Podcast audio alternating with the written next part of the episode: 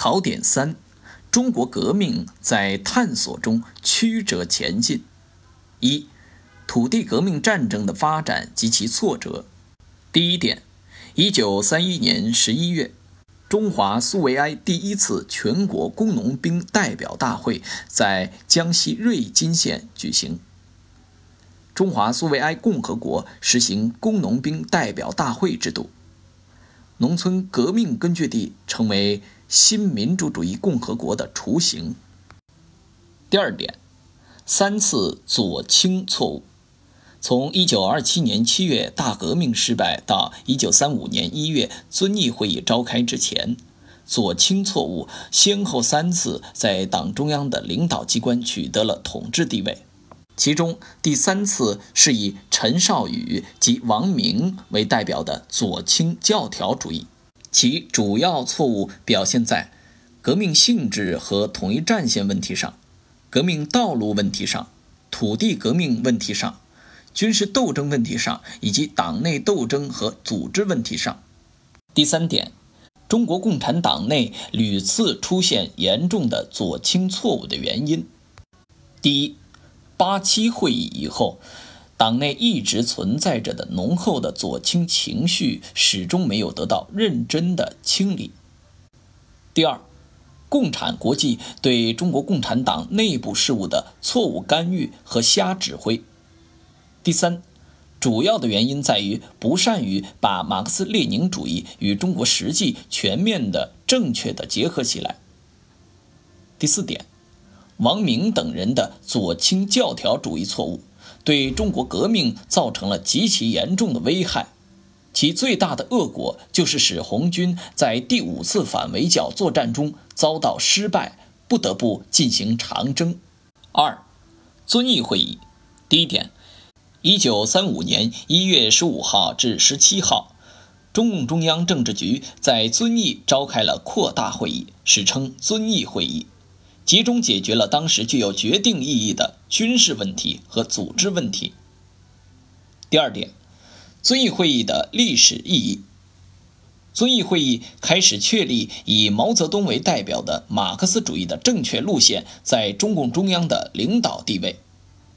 从而在极其危急的情况下，挽救了中国共产党，挽救了中国工农红军，挽救了中国革命，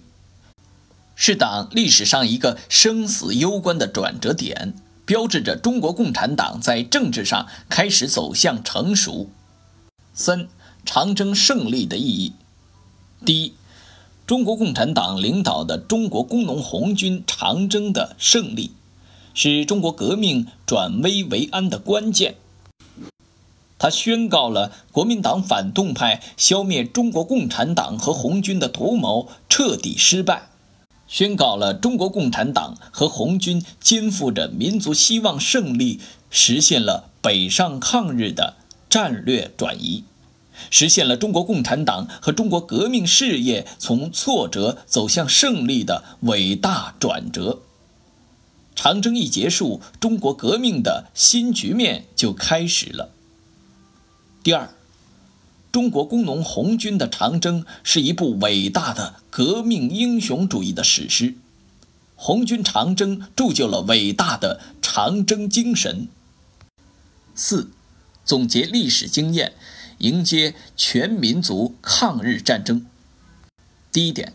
一九三五年十二月，毛泽东做了。论反对日本帝国主义的策略的报告，阐明党的抗日民族统一战线的新政策，批判党内的关门主义和对于革命的急性病，系统的解决了党的政治路线上的问题。第二点，一九三六年十二月，毛泽东写了《中国革命战争的战略问题》这部著作。总结土地革命战争中党内在军事问题上的大争论，系统地说明了有关中国革命战争战略方面的诸问题。第三点，一九三七年夏，毛泽东在延安抗日军政大学讲授实践论、矛盾论，揭露和批评党内的主观主义，尤其是教条主义错误。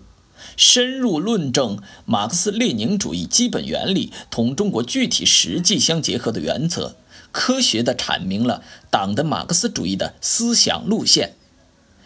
以毛泽东为主要代表的中共中央所进行的理论工作，对党的政治路线、军事路线和思想路线进行了拨乱反正，